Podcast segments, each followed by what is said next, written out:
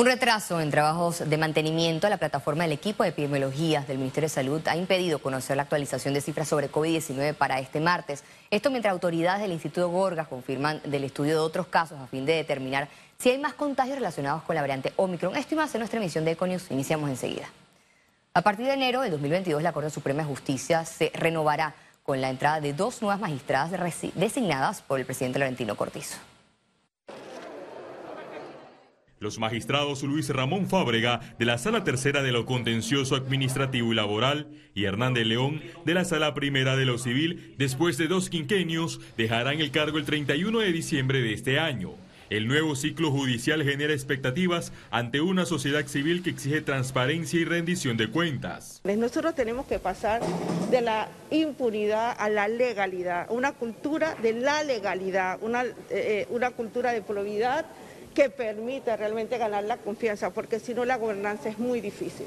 Con la llegada de las nuevas magistradas Miriam Chen Rosas y María Cristina Chen Estanciola, la máxima corporación de justicia estará conformada por cinco mujeres conocedoras del derecho, en un pleno de nueve integrantes. Invito a, los a las nuevas magistradas a asumir ese compromiso con sentido de patria para poder, insisto, generar cuanto antes una renovación y una refundación de un poder, insisto, que ha estado señalado por falta de independencia, por ser ineficaz y por generar, insisto, esa forma de estar dominado históricamente por el poder político. A juicio del ex vicepresidente del Colegio Nacional de Abogados, Alfonso Fraguela, los principales retos de las nuevas administradoras de justicia serán acabar con la mora judicial y transmitir confianza y credibilidad en las decisiones en derecho para evitar señalamientos de supuestas ventas de fallos. Eh, evidentemente se requieren personas que, tengan esa transparencia, esa fortaleza de pensamiento y de carácter que debe venir acompañado dentro de una independencia total eh, frente a las designaciones que pueda dar el Ejecutivo en un momento dado. En este periodo gubernamental, el presidente Laurentino Cortizo le tocará nombrar un último magistrado en reemplazo de José Ayuprado, quien culminará su periodo el 31 de diciembre de 2022 en la Sala Segunda de lo Penal. Félix Antonio Chávez, Econius. Una denuncia ante la Fiscalía Anticorrupción fue presentada por supuestas anomalías en el uso de subsidio del Molinera. Hoy venimos aquí a la Fiscalía Anticorrupción a denunciar una vez más el mal uso del subsidio del partido Molirena por parte de miembros que lamentablemente están en el partido, que, ocupan cargos directivos en el partido. Es un, es un grupo de personas, también es funcionarios del Tribunal Electoral, que tienen que responder por los dineros del partido Molirena. No es posible que el partido Molirena que recibe un subsidio electoral que es plata del pueblo panameño, ese dinero sea mal utilizado. Todos los acuerdos del Pacto del Bicentenario estarán bajo la lupa de la reciente comisión de alto nivel creada por el órgano ejecutivo. El presidente Laurentino Cortizo buscará que una gran parte de los consensos se concreten antes de finalizar su administración. Esta comisión conformada por ministros, rectores, líderes religiosos, empresarios y especialistas de distintos sectores de la sociedad tendrá el reto de evitar que las propuestas ciudadanas queden en el olvido después de meses de consultas tener presente que tenemos un horizonte de tiempo de dos, tres años en donde es importante eh, el corto plazo. Se llegaron a 187 consensos nacionales y 1.361 consensos eh, regionales. El día de hoy, con la instalación de esta comisión de alto nivel y con la Secretaría Ejecutiva, inicia una segunda etapa, la etapa de ejecución.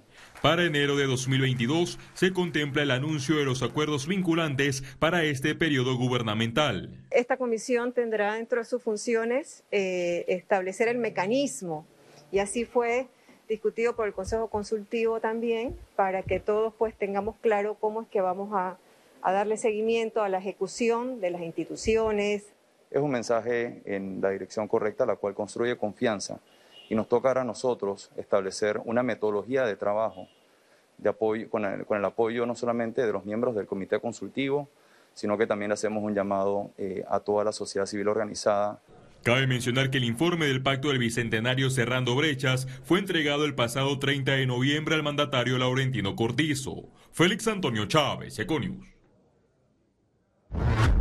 El Instituto Conmemorativo Gorgas informó que se mantiene una investigación de posibles casos Omicron procedentes del extranjero.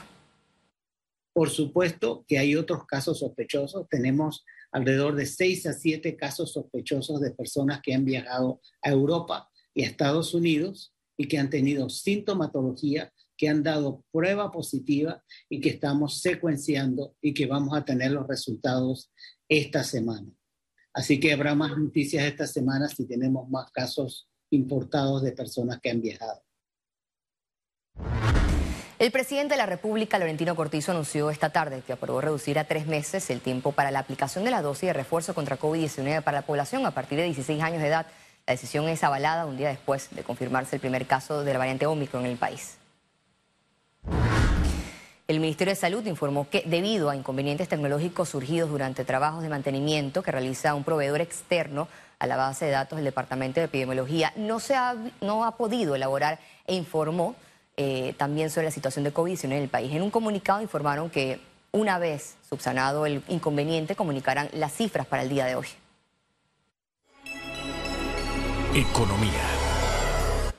Panamá realizará en el 2022 Expo Turismo Internacional, el cual se celebrará el 25 y el 26 de marzo, enfocada en la atracción de compradores de servicios turísticos de Estados Unidos y Europa, informaron que este martes sus organizadores.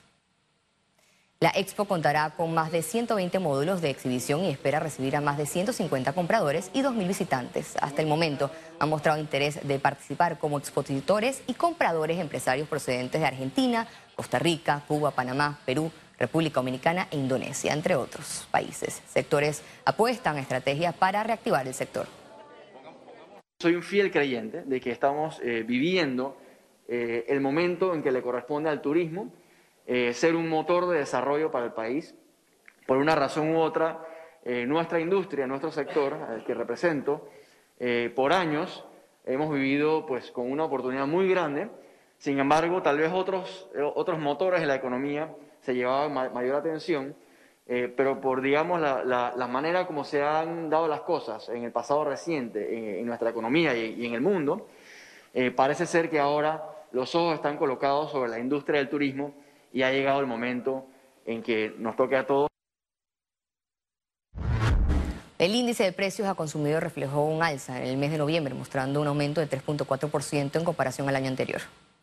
El repunte en lo que va del año ha sido significativo luego de cerrar 2020 en números negativos como consecuencia de la crisis y el cierre de actividades dentro de los grupos que se han analizado. Está el transporte, en el que se incluye el precio del combustible, el que se registra un mayor aumento. También se elevan los precios de educación, alimentos y bebidas no alcohólicas, hoteles y restaurantes, entre otros.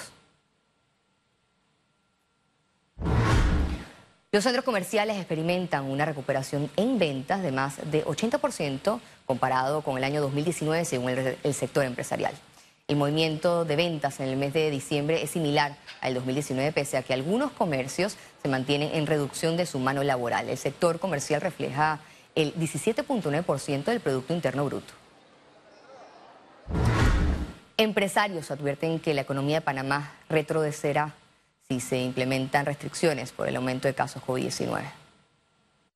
No queremos volver a esas restricciones que tanto afectaron la vida económica y social del país. Eso es un norte que debemos tener todos. La experiencia vivida no debemos permitirnos vivirla nuevamente. Y en ese sentido resalto la responsabilidad ciudadana que creo que todavía no es suficientemente alta como para enfrentar lo que viene.